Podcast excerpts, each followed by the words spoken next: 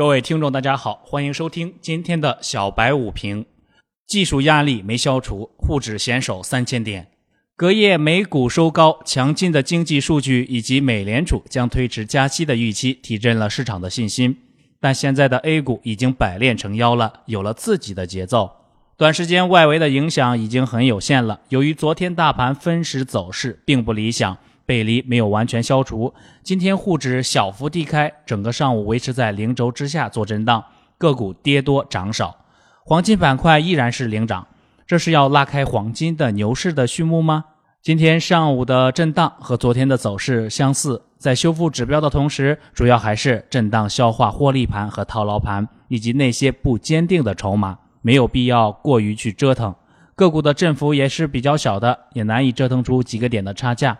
大盘总体是无忧的，在两千九百八十点至三千零三十点之间做窄幅震荡是在所难免的。如果自己手中的个股波动不大，还是坚持持股不动的原则，震荡消化不坚定的筹码，自己别被清洗出去。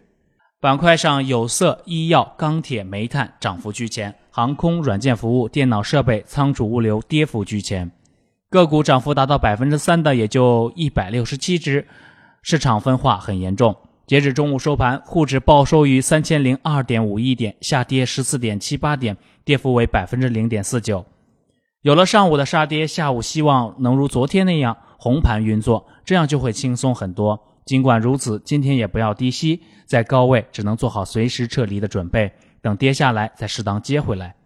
股市有风险，投资需谨慎。以上信息仅供参考，盈亏自负。您的股神之路从小白炒股学堂开始。本节目由北京公牛财富科技有限公司制作出品。最及时的 A 股信息速递，最独到的股市新鲜评论，小白快评，您每日的免费资讯快餐。